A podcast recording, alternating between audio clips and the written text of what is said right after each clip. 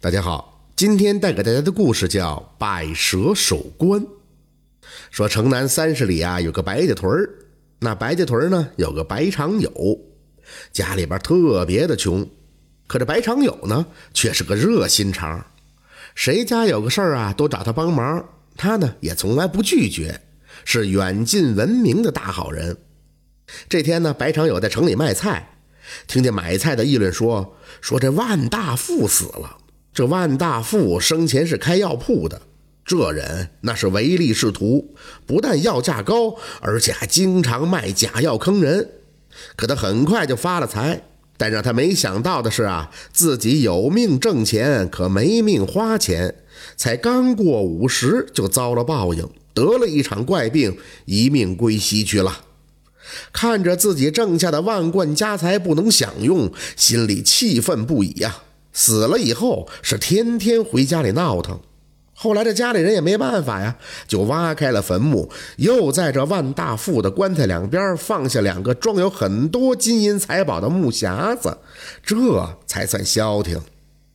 这万大富呢，还有个哥哥叫万德山，那和他弟弟是天壤之别，生前啊一心帮助穷苦之人，你说这亲哥俩怎么就这么大的差距呢？说者无心，听者有意。这白长友就想了：嘿，万大富这家伙生前老骗老百姓的钱，死了还得占那么多财富，太不是东西了。还不如把这些不义之财给挖出来，救济穷人呢。想到这儿，白长友夜里就下手了，挖开了万大富的墓，把陪葬的两箱的金银珠宝全都给挖出来了，拿出一大部分救济了村里的穷人。更奇怪的是，这白长友自打盗过万大富的墓之后，那是鸿运当头，事事顺心。俗话说得好啊，没有不透风的墙。很快，这白长友盗墓发了大财、交好运的事儿就在村子里面传开了。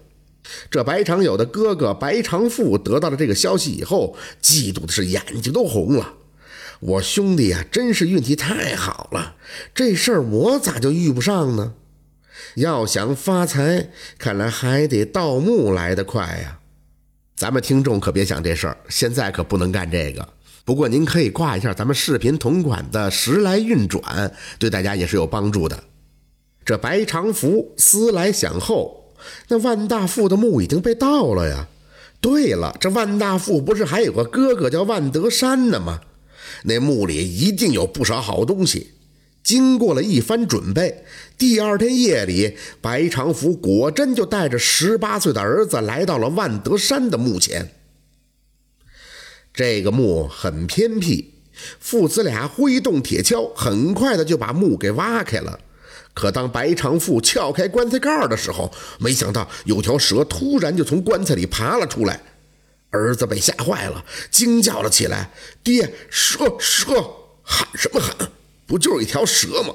话音未落，就见白长富抓起铁锹，一下子就把这条蛇铲成了两段。可让他没想到的是，这条蛇后半部分迅速的复原，竟然长出了尾巴。更让白长富没想到的是，蛇的下半截竟然又长出了一个蛇头来。这一下，这儿子更害怕了。爹啊，不好了，一条蛇变成两条蛇了！白长富仍然不死心。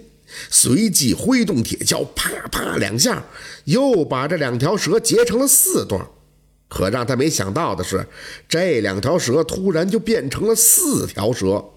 这下白长富也害怕了，呆呆的在那发愣。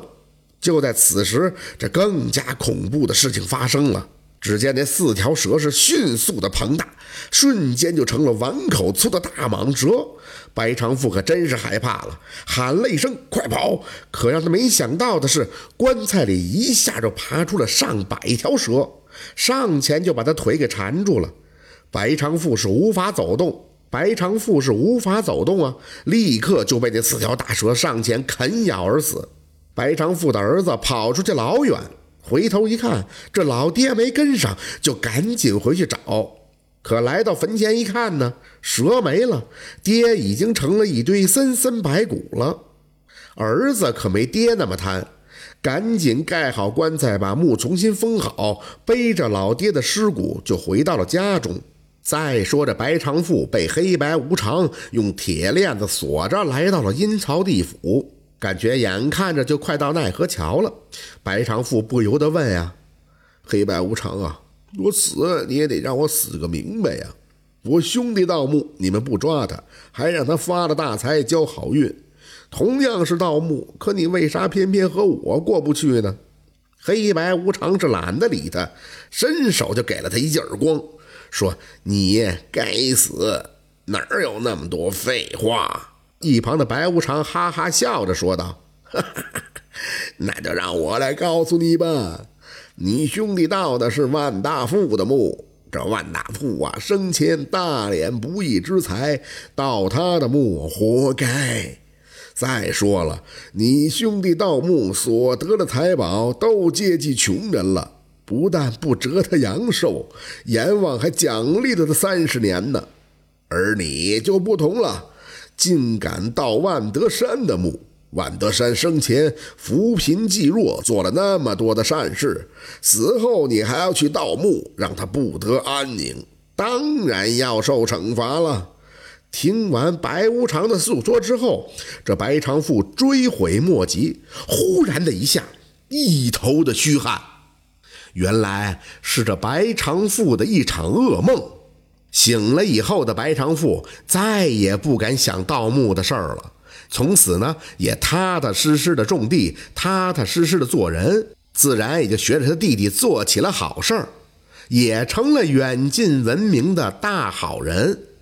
好，今天的故事就到这里了，感谢您的收听。当然，您也可以关注一下视频同款的《福在眼前》。喜欢听白，好故事更加精彩。